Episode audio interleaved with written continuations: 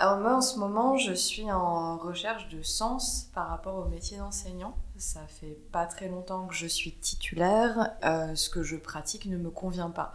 Donc je cherche d'autres idées et à rencontrer d'autres personnes qui ont d'autres pratiques. J'ai découvert les cahiers pédagogiques en lisant un dossier sur les écoles alternatives et je me suis abonnée à la page Facebook et c'est comme ça que j'ai découvert qu'il y avait les rencontres et je me suis inscrite parce que le thème était sur les valeurs. Donc ça, ça m'intéressait. Et j'ai également participé cet été aux rencontres du CRI avec euh, Virginie qui est à côté de moi, euh, sur un thème assez similaire. Euh, donc ça cadre bien l'été.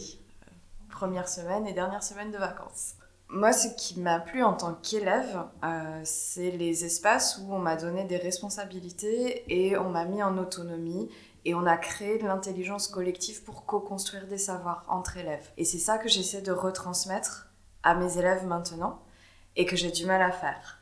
Donc ça, ça me plaît quand j'arrive à le faire parce que c'est vraiment pour ça que je fais ce métier, notamment autour de séminaires socratiques, autour de discussions philosophiques ou de projets organisés par les élèves euh, qui viennent d'eux et qui sont montés par eux. Donc ça, quand on arrive vraiment à faire quelque chose et que ce n'est pas moi qui tire les ficelles et que ça vient des élèves, c'est vraiment euh, satisfaisant.